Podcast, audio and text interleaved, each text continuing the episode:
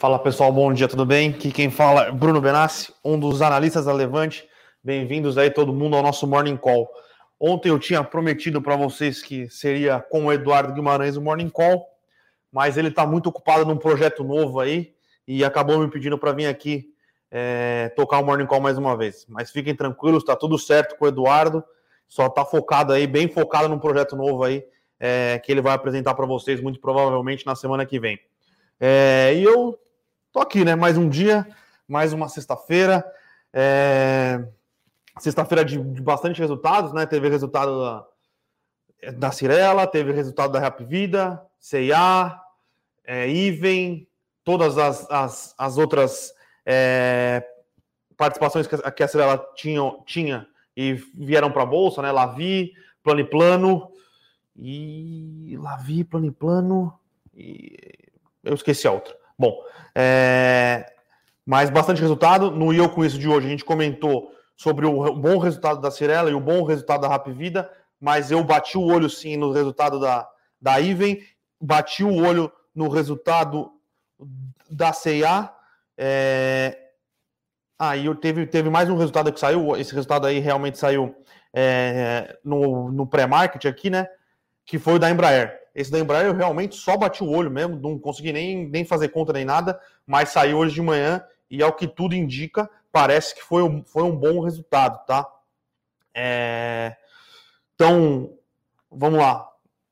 Falar um pouquinho de macro aqui, né? Hoje parece que as curvas de juros nos Estados Unidos estão dando uma folguinha, né? É... A folguinha já foi maior, para falar a verdade, agora parece que a folguinha tá acabando aqui, viu? No, durante aqui a, às seis da manhã, um pouquinho antes, ela estava caindo uns 2%, tá? Agora ela já está aqui quase no zero a zero. Então, é, a, a, taxa de juros de 10 anos nos Estados Unidos aqui continua teimando é, ali bem perto da, da, da faixa de 1,70, né? No yield. É, é, um yield bastante alto. Na verdade, não é um yield bastante alto, tá? É um, mas é um yield que parece incomodar o, o banco parece incomodar o mercado, né? É, é, o que a gente tem falado aqui há alguns dias, tá? Eu acho que alguma coisa para realmente incomodar o mercado e fazer uma, uma baita de uma realização ou algo é, que realmente impacte assim o, o valuation, o valuation geral assim das empresas nos Estados Unidos tem que ser algo ali entre 2,5% é, 3%, tá? É, esse 1,70 me parece bem ok ainda. Mas o mercado parece que está bastante na. É, com bastante. Está testando o Banco Central, tá? Eu acho que, como eu venho falando aqui alguns dias, o, o Banco Central, o, o mercado está testando o Banco Central americano para ver até onde ele se sente confortável com este aumento de taxas de juros, tá?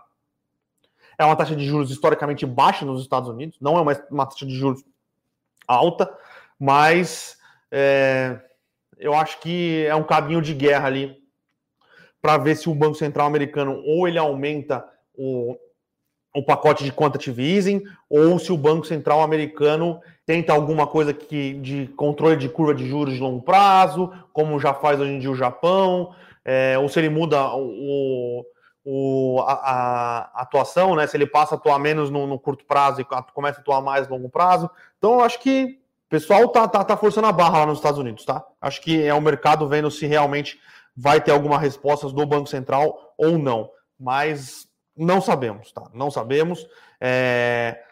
O Banco Central americano se diz bastante confortável com, com, no, no, no que está acontecendo com a economia americana hoje.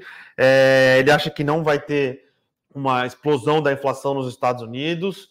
É... E por isso que ele mostrou, né, passou no comunicado, que aumentar juros nos Estados Unidos é só 2024. 2024, segundo o Banco Central, o mercado já acha que em 2023 tem três altas de juros contratadas. Então, é, é um cabo de guerra que eu diria saudável. Saudável com um pouquinho de, de chororô do mercado. Né? O mercado, como a gente sabe, aí desde 2008, né, com a resposta dos bancos centrais é, aumentando estímulos, é, fazendo uma interferência bem mais considerável, né? criou uma simbiose entre o mercado e os bancos centrais, e os bancos centrais hoje eles são bastante reativos ao que o mercado quer, ao que o mercado chora ou ao que o mercado espera. É uma relação complicada, tá? Essa, essa, essa simbiose. Mas, tudo bem.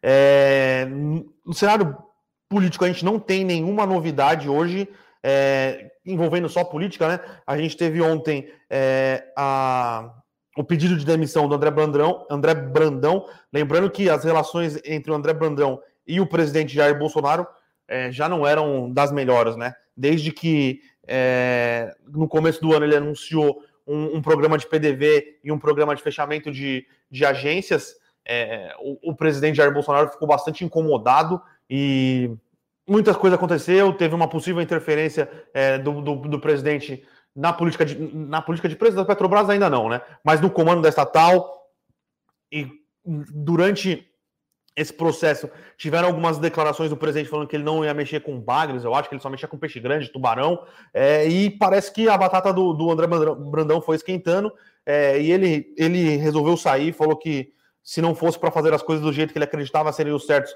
para tocar uma instituição do tamanho do Banco do Brasil, ele preferia entregar o cargo. É, e foi isso que aconteceu, né? Vamos até ver se já abriu o Banco do Brasil aqui hoje. O Banco do Brasil ainda não abriu, mas não parece que vai ser nada não vai ter uma correção tão forte. Falando bem a verdade, né? É, já, já, já tinha bastante dessa possível saída do André Brandão, pare, parecia estar no preço do Banco do Brasil, tá?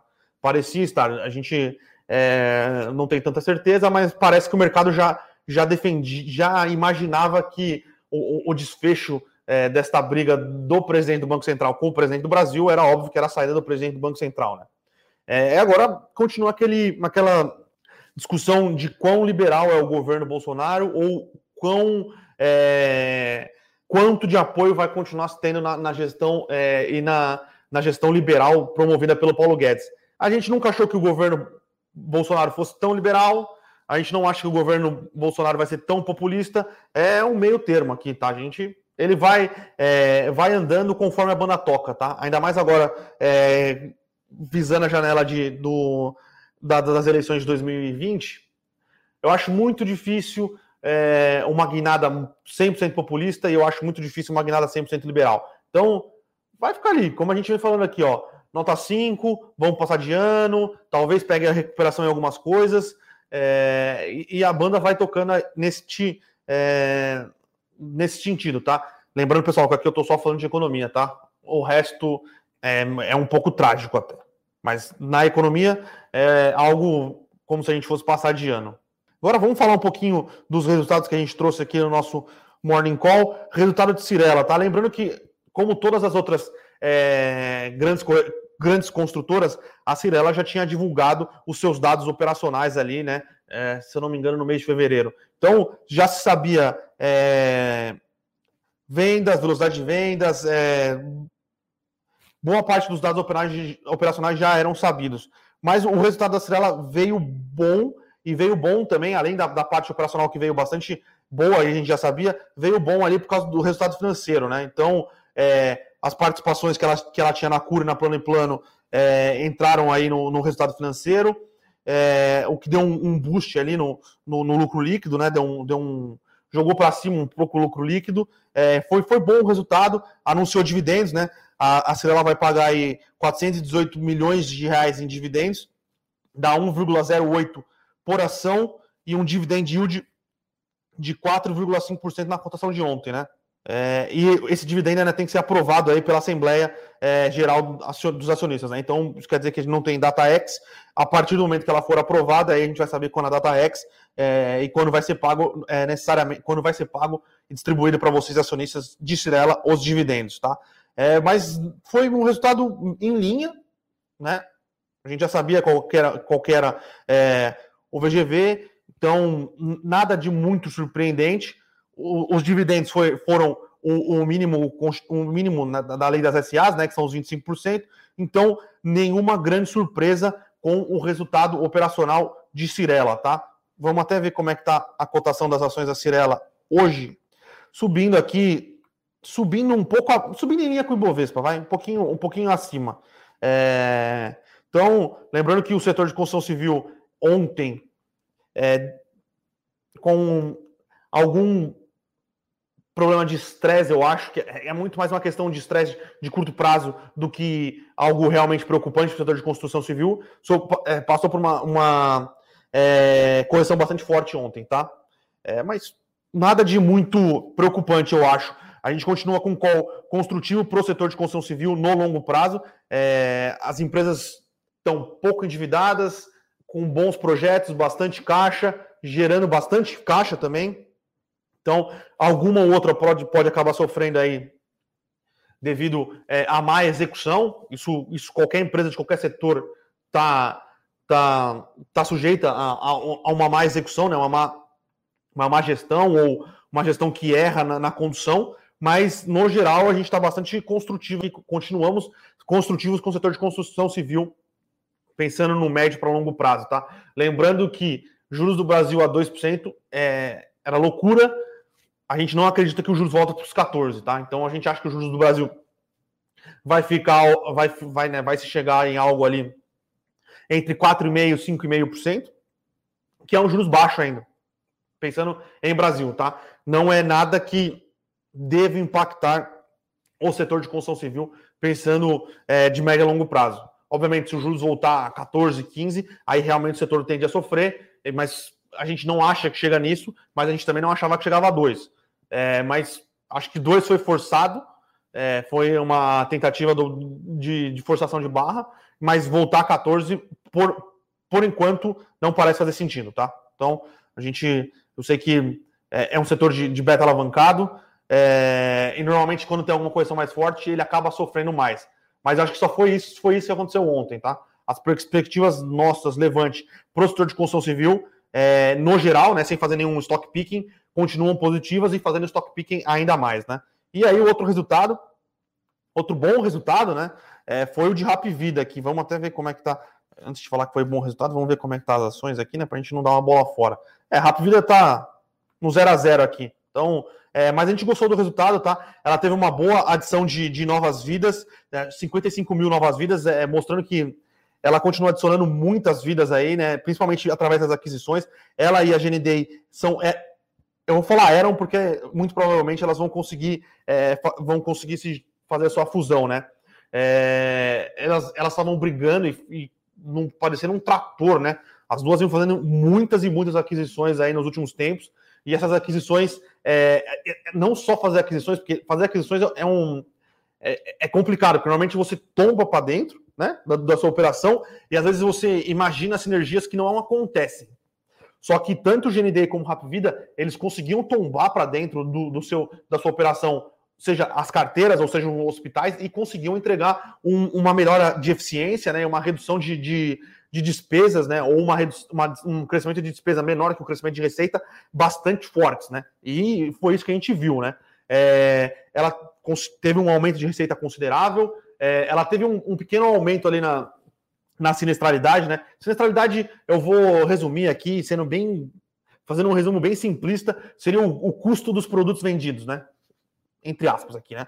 Subiu um pouco, uma parte desse custo aqui foi porque realmente é, voltou-se a, a, utilizar os, planos de, os seus planos de saúde, né? Fazer os seus, seus, é, seus procedimentos aí no, no quarto TRI, e ela teve um aumento, e ela teve um aumento aqui em relação a provisões que ela fez para o que ela atende de SUS, mas bem controlado, tá? E aí quando você, depois de, quando você olha o EBITDA, o EBITDA é, sofreu por causa desse aumento de sinistralidade, mas ele não sofreu mais porque a gente viu um, um ganho de eficiência ali na, nas despesas operacionais, né? Isso tudo é porque ela é muito boa, muito boa mesmo em conseguir fazer é, derrubar para dentro o que ela compra e gerar, gerar ganhos de eficiência, né? Ganhos de margem, ganho de escala. Então, a gente gostou, a gente gostou bastante do, do, do resultado da, da, da Rap Vida, né? Apesar de o mercado estar tá aqui. É...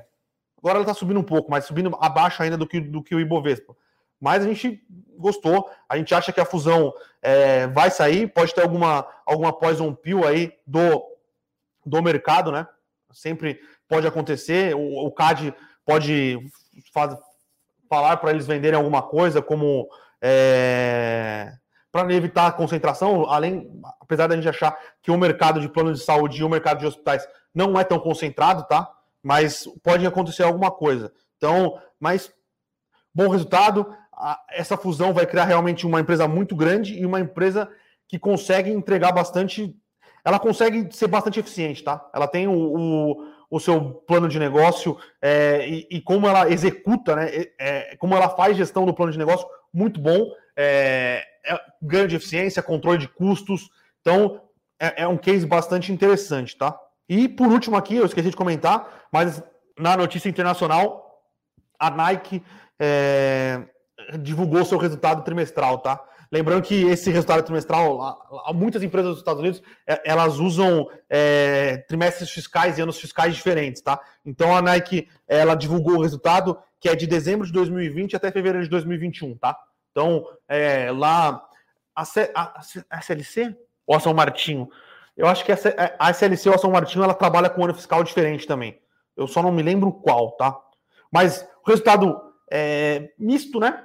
Foi eles tiveram uma redução de receita, mas um aumento considerável nas margens, tá? Então, é, redução de receita aqui, porque realmente a Nike ela sofreu bastante na Europa por causa do fechamento, né, de lockdowns na, na Europa, então ela teve uma queda de receita na Europa, uma queda de receita ali um pouco nos Estados Unidos, lembrando que os Estados Unidos no mês de dezembro e janeiro foram meses é, bastante afetados pelo, pelo, pela, pelo recrudescimento da pandemia que estava acontecendo lá agora.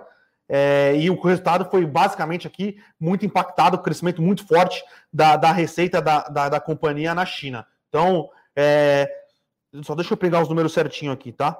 Mas, ó, ela teve queda de, de, de receita na América do Norte, na, na Europa, né, que envolve o Oriente Médio e África. Na China cresceu 42% e Ásia Pacífico e América Latina cresceu 8. Então você pode ver que a China realmente carregando o resultado da Nike aqui. E o, o, um dos pontos positivos aqui que a, gente, que a gente viu, né? Na verdade, quem escreveu foi o Fernandão, ele é o nosso responsável pela nossa, pela nossa é, série de investimento global. É, foi a melhora do, da operação de e-commerce da Nike, tá? É, vem, vem se aperfeiçoando o e-commerce da Nike, ela vem conseguindo é, melhorar as suas entregas. É, melhorar a eficiência e conseguindo rentabilizar melhor. Então, foi um resultado misto é, com, essa, com essa queda de receita, mas esta melhora de mix, essa melhora de margem, é, e a gente espera um resultado é, que deve acompanhar as bolsas dos Estados Unidos lá. Lembrando que os Estados Unidos têm sofrido. As bolsas em geral nos Estados Unidos têm sido bastante impactadas por esse movimento dos últimos dias aí de elevação das treasuries de 10 anos, tá? a gente pegar aqui, ó, em cinco dias, tá? Só para só vocês terem uma noção. O, a, calma aí, que deu um pauzinho aqui. Os treasuries estavam em. Agora vocês estão querendo. Cadê? Ó, três meses atrás, tá? Comecinho do, do, do ano, as treasuries estavam abaixo de 1%. Agora já estão aqui é, em 1,71. Então, foi um movimento forte, tá? Esse movimento de elevação das treasuries e é normal. É, você ter uma, uma pequena, uma ligeira correção aí nos níveis, principalmente na Nasdaq. Né? A Nasdaq foi, foi o que mais acabou sofrendo ali no, no, no nos Estados Unidos. Então, agora vamos aqui dar um, dar um bom dia aí para Eduardo Guimarães, né, que está aqui acompanhando a gente. Eduardo Guimarães preparando um projeto especial para vocês, mas uma máquina, não para nunca, né? O José Pedro aqui perguntou: Bom dia, Bruno. Qual a expectativa para o setor de construção civil com o juro subindo? José, é, foi o que eu falei quando eu estava falando um pouco de Cirela, tá? Foi um, se você parar para pensar, os juros no Brasil continuam bastante baixos, tá? E os bancos eles continuam com programas de crédito imobiliário bastante fortes. Então, é, um juros controlado, tá? Não pensando que o juros vai é, continuar nos 2 e não vai sair para 14, um, um, juros ali nos 5. A gente acha que de, o setor de construção civil continua é, bom, tá? Então, a gente não tem muitas preocupações se os juros ficar controlado mais ou menos aí nesse, nesse range aqui de 4,5, 5,5, tá? O problema é se realmente a gente tiver um descontrole inflacionário e aí o juro chegar, acabar chegando aí a 14, aí realmente eu acho que é, tudo que envolve é, um ciclo mais longo, ou, ou, ou que seja construção civil, ou malls e utilities, esses aí realmente aí sim vão apanhar bastante, tá? Mas o juros controlado não, não, não nos incomoda, tá? A gente acha que é, as empresas de construção civil, principalmente, elas sofreram bastante nos últimos dias aí, né? E já tem boa parte não, não diria que não está nem no preço, tá? Já precificando, é, já, já penalizando demais, eu acho, as empresas do setor, tá? Aí o Edu Lopes, nos Estados Unidos, a revisão do crescimento do PIB para cima e da taxa de desemprego para baixo, casos confirmadas, pode absorver a liquidez abundante e segurar a inflação em patamares mais baixos? Ah, cara, Edu, essa é uma pergunta difícil, tá? É... Nos Estados Unidos tem, algumas coisas que estão acontecendo, tá? Eu acho que tá, tá rolando uma mudança de paradigma lá é, entre a remuneração do, da, da, base de salário, tá? Existe bastante pressão para as empresas conseguirem, para as empresas aumentarem é, o salário mínimo. Já tem muitas empresas adotando, isso, a Amazon adotou, o Walmart adotou. Então eu acho que este aumento do salário ele é, ele, ele é inflacionário. A gente tem uma questão de que o Joe Biden ele vai ele, ele quer fazer um aumento, fazer, financiar o programa de, de infraestrutura com o aumento de, de, de taxação das empresas. Então, esses são dois pontos ainda, com o crescimento, com, diminu com diminuição do desemprego, que são inflacionários. E aí tem toda aquela questão do que é deflacionário. Deflacionário, população envelhecendo, aumento da poupança, tecnologia. Então vai se ter uma, uma briga é, entre o que é deflacionário e o que é inflacionário. Minha visão, tá? A minha visão é que o movimento inflacionário vai ganhar, tá? Pelo menos não acho que vai ter um descontrole inflacionário nos Estados Unidos por causa das, das forças deflacionárias, mas é, eu acho que, é que os Estados Unidos vão conseguir gerar uma inflação consideravelmente maior do que os dos 2%. Pelo menos é, é o que a gente imagina, tá? O problema dessa competição aqui é que o deflacionário, às vezes, tecnologia, é, se cria tanta coisa diferente que é difícil de quantificar. Mas pensando que a, o nível de evolução tecnológica vai continuar mais ou menos igual, ou nada que for criado vai ser tão deflacionário. Lembrando que telemedicina aqui é, é bastante deflacionário, tá? A Amazon está investindo pesado em telemedicina, é, então é mais uma força deflacionária, mas eu acho que as forças inflacionárias, é, pensando ainda no aumento fiscal gigantesco que está sendo feito lá, vai ganhar, vai, vai desbalancear um pouco essa relação aqui, as forças, né? Essas forças hoje em dia estão aqui, né? Os deflacionários são maiores do que o inflacionário.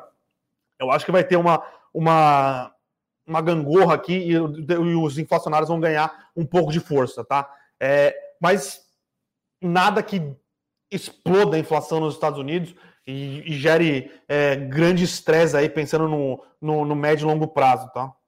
O Henrique Machado perguntando aqui, qual, qual segmento do setor de saúde que você prefere? Eu gosto bastante da, da, das verticalizadas, né? Que é Rap Vida Intermédia, que agora vai acabar ficando só uma. É, e tem um case bastante interessante aí, que é o, é o case de Redditor, né? Que é uma empresa que consegue passar preço para os planos de saúde. Eu acho, eu acho que o setor de saúde, como um todo no Brasil, ele vai evoluir bastante, tá? Existe um buchicho no mercado de que a United, United Health quer sair do Brasil. Existem seguradoras só querendo comprar o United, United Health então, eu acho que é, as verticalizadas são positivas, mas as que não são verticalizadas hoje vão mesclar um pouco mais o seu, o seu, o seu business para conseguir ter uma verticalização. Então, eu acho que tem oportunidades no setor de saúde como um todo, porque é um setor que é, é uma é uma tendência global, né? De, de, de aumento de custos de saúde, é, de aumento de gastos per capita por população por saúde. Então eu acho que dá para você explorar bem, tá? Eu acho que tem bastante oportunidade em saúde. A Elisa Murai aqui, que sempre está nas nossas lives também, perguntando quando vai ter live para os assinantes da carteira FIIs. Elisa, é, quando tiver acabando o. Quando tiver acabando o a divulgação de resultados, né? Dia 31, na semana do dia 31 de março, provavelmente, que a gente vai estar mais tranquilo, vai ter menos resultados sendo divulgados e a gente vai vai estar com um tempinho mais tranquilo e eu e Eduardo Guimarães vamos fazer uma live especial aí para os assinantes da carteira de, de fundos imobiliários, tá? É, Jamil perguntando aqui, Brunão, não corre o risco de muita concentração de investidores nos FIIs de papel, já que eles no momento estão mais rentáveis? O que você acha disso? Jamil, a gente fala bastante isso aqui, tá?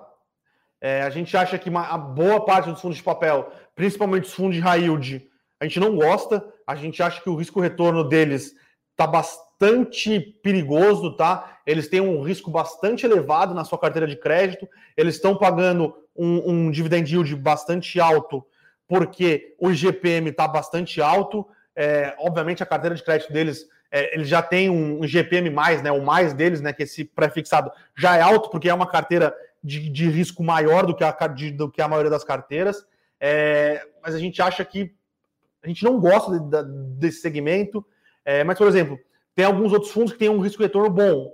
Fundos high grade, com carteira atrelada ao CDI, eles vão melhorar a distribuição, muito provavelmente eles vão melhorar a distribuição de dividendos por causa do aumento do CDI. E eles já eram fundos que tinham um risco de retorno que a gente achava bastante é, interessante, tá? Então, é, a gente acha que vai ter uma migração, tá? Eu acho que nesses fundos de papel, principalmente nos fundos de papel de recebíveis, vai se começar a ter uma migração, vai se sair desses fundos high yield e vai se migrar um pouco para esses fundos high grade com a carteira um pouco mais com, com créditos melhores e um pouco mais atrelado ao CDI, tá? Então, é, acho que vai ter uma rebalanceada. Lembrando que esses fundos que são atrelados ao CDI, eles, obviamente, eles acabaram sofrendo, é, não por causa de uma deterioração da carteira de crédito, mas porque o, eles diminuíram o seu dividend yield por causa do, da, da, queda do CDI, né? Então, agora com o CDI aumentando, eu acho que vai se reequilibrar aqui a, a relação risco-retorno e o mercado vai conseguir fazer isso de, de maneira interessante. O Matheus perguntou se eu cheguei a dar uma olhada em Tecnisa. Matheus, eu não olhei, tá? Não olhei, é... mas a gente pode bater o olho aqui. Soltaram muitas, muitas construtoras ontem, né? Teve Tecnisa, teve Iven, teve Plano em Plano, teve Curi, é... então teve a Cirela que a gente comentou. Então ontem realmente foi o dia aí é... das, das construtoras, né? Então foi foi bastante coisa num dia só. Então, a gente não conseguiu olhar todas, tá? Samuel Valença aqui, Ethereum de criptomoeda será uma boa para compor a carteira? Samuel, eu acho que sim, tá? Foi aprovado pela CVM ontem, eu não sei quando ele começa a negociar, mas eu acho que é um ativo novo, é, é um ativo que a gente tem alguma dificuldade de conseguir é, quantificar, de conseguir perceber, é, mas é um ativo que eu acho que para composição de carteira, para você ter um pouquinho ali, parece ser uma alternativa interessante, tá? A gente a gente está estudando cada vez mais a questão de criptomoedas e cada dia a gente aprende mais um pouco, mas a gente ainda não tem, é, a gente ainda não é sábio conhecedor, assim, a gente não tem aquele conhecimento tão profundo sobre, é, sobre elas, mas eu acho que você tem um, um, um ETF que vai comprar diversas criptomoedas, que vai diversificar, que vai ter alguma coisa de blockchain, parece, parece ser interessante, tá? Um pedacinho pequeno da sua carteira, tá? Nada de. Não, assim como eu não acho que você tem que ter 100% das suas ações, 100% do seu patrimônio é, em ações de crescimento, em, ou ações de valor, ou em fundos imobiliários, ou em renda fixa. É, eu acho que compor uma parte da sua carteira com um pouquinho desse ETF de criptomoedas, interessante, positivo, é uma dá uma diversificação maior, então, acho que na, na tentativa de você diversificar, é, mitigar os seus riscos, faz total sentido, tá? Pessoal perguntando do Japa. É, vamos trazer o Japa aqui um dia, então. É, semana que vem, muito provavelmente. É, acho que o Japa pode vir aqui. Acho que, acho que ele está escutando aqui, porque ele comentou, pelo que eu vi aqui. Rodrigo Yamamoto, cadê? Ou clonaram ele ou é ele. Então, é, Japa, você está escutando aí, o pessoal está querendo saber quando você vai voltar para o Morning Call e eu já te escalei para a semana que vem. O Adilson perguntando qual seria a Selic ideal para o crescimento do Brasil. Adilson, primeiro que é muito difícil você achar é, uma Selic ideal, são vários, vários fatores que acabam é, influenciando né, numa taxa de juros neutra, é, porque tem a taxa estimulativa, tem a neutra e tem a contracíclica, né? Tem a é, neutra, neutra estimulativa e a não estimulativa, na verdade. Então, é, é, é uma.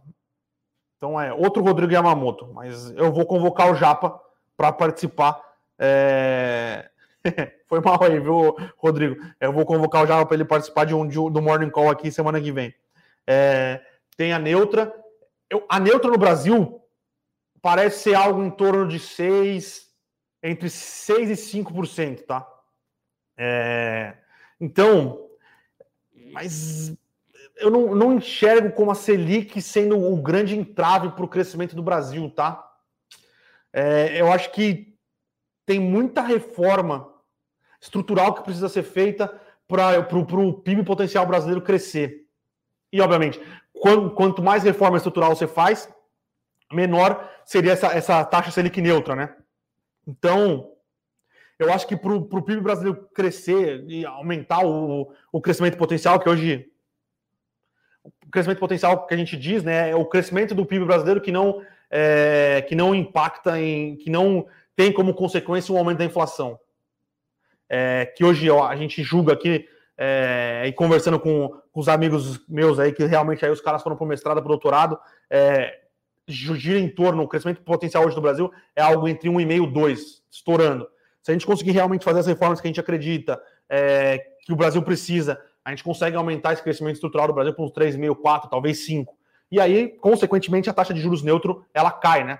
Porque a taxa de juros neutro tem várias coisas que, que influenciam nela, é risco, é segurança jurídica. Então, é, hoje a taxa de juros neutra no Brasil é 5%. Mas devido à situação que a gente está, de bastante incerteza, principalmente voltada à recuperação econômica, eu acho que esse 5% hoje é, ele seria seria um, um, daria uma podada no crescimento, tá? No crescimento potencial. Mas é, não tá fácil para o Banco Central é, achar um equilíbrio é, para essa Selic, então tá complicada a situação, tá? O Ricardo aqui perguntando: com a volta do auxílio, podemos ter uma melhora nas ações de, de varejo? De, ele está perguntando, obviamente, de Magazine Luiza, Via Varejo, B2W. É, eu acho que este. Primeiro, este auxílio emergencial ele vai ser menor, bem menor, para falar a verdade, né, do que foi o auxílio emergencial do ano passado. Tá? É, ele pode ter um impacto, sim, na, nessas ações, tá? mas acho que não vai ser tão relevante como foi o ano passado. É, o problema é que algumas, acho que principalmente a Via Varejo, né? A Via Varejo ela, ela andou sofrendo bastante nos últimos meses aí, tá? A, Magalu, a Magazine Luiza nem tanto, é, mas a Via Varejo acabou sofrendo sim. A gente tem que, tem que entender qual, qual vai ser o impacto, né?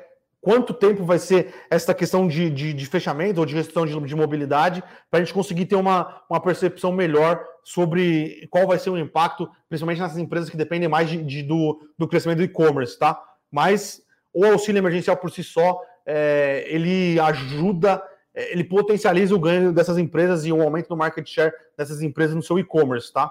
Então, é, eu, acho que, eu acho que tende a ser positivo responder a última aqui. vou responder mais uma do Vinícius aqui. É, perguntando Santander. A gente acha na Levante, né? A gente acha não, né? A gente modela aqui, a gente percebe que os bancos continuam sendo bastante é, pressionados, tá? A gente acha que no, nos valuations dos bancos é, tem bastante peso é, de, de, como de contínua queda de, de lucratividade. É, que a gente não acredita que faz sentido, tá?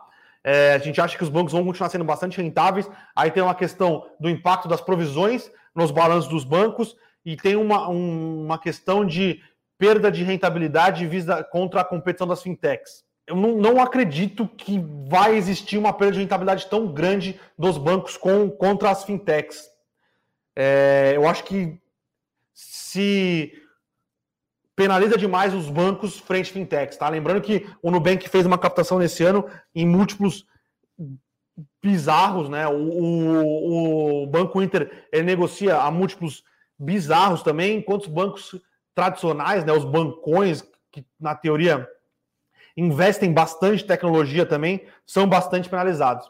Eu acho que tem bastante valor para você extrair de uma carteira composta com, com, os grandes bancos, tá? A gente acha que Itaú, Banco do Brasil, o Banco do Brasil agora tem uma questão envolvendo mais é, um risco político, mas Itaú, Santander, Bradesco, o próprio BTG, que é um banco tradicional que agora é, trabalha na, num, no modelo ou tá, e vem desenvolvendo muito bem o um modelo é, de corretora para concorrer com a XP, são bancos que têm bastante valor para ser destravado ainda, tá? A gente acha que eles foram bastante penalizados. Aí a última do Jamil aqui, vai, Brunão. Relação FIS e Selic, vale a pena comprar até quando? Qual a margem de comparação?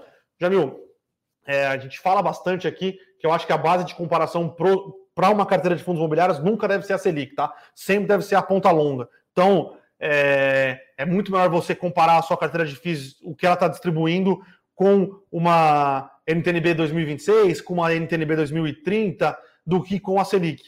Porque são títulos diferentes, são riscos diferentes. Boa parte dos fundos imobiliários eles têm uma correção da inflação, é, eles têm um duration maior. Então, eu acho que faz muito mais sentido você comparar com uma NTNB 2020, 2026, desculpa, 2030, do que com o do que com, com a Selic, tá? Agora, claro, se a Selic voltar para níveis de 14%, vai perder a atratividade dos fundos imobiliários, né? Porque você não precisa tomar risco para ter um rendimento de 14% ao ano. Mas numa Selic ali negociando entre 4,5 e 5, ainda tem muita oportunidade e muitos bons fundos imobiliários pagando bons yields, tá?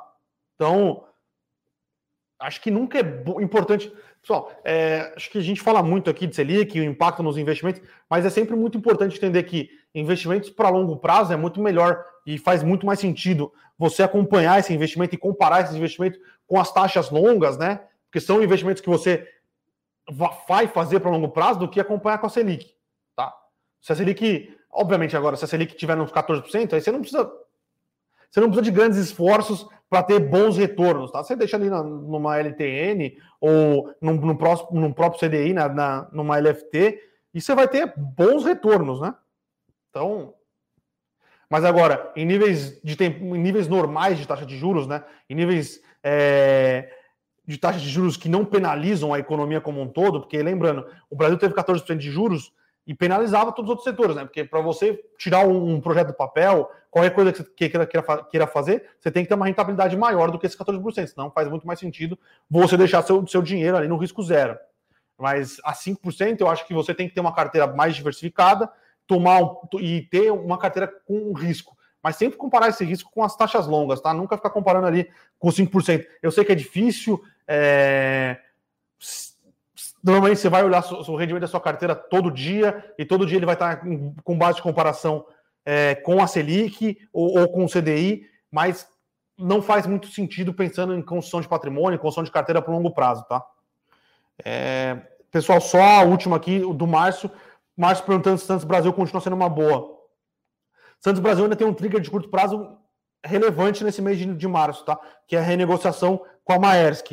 Lembrando que não existe slots, né? Não existe é, capacidade ociosa no Porto de Santos hoje. O Porto de Santos hoje ele trabalha ali com, com o, o perfil de com a quantidade de containers sendo movimentados bastante é, apertada e a Santos e a Maersk não teria condições de achar um outro player no Porto de Santos para a quantidade de containers que ela precisa movimentar. Então, é, esse é um trigger importante, é um trigger que é, deve destravar ainda um pouco, de, um pouco do valor da, da Santos Brasil, é, mas a Santos Brasil tem, tem se valorizado bastante nos últimos, nos últimos dias aí, tá? É, nos últimos meses, até porque o resultado que ela divulgou no, no, no terceiro tri foi um bom resultado, tá? No quarto tri foi um bom resultado.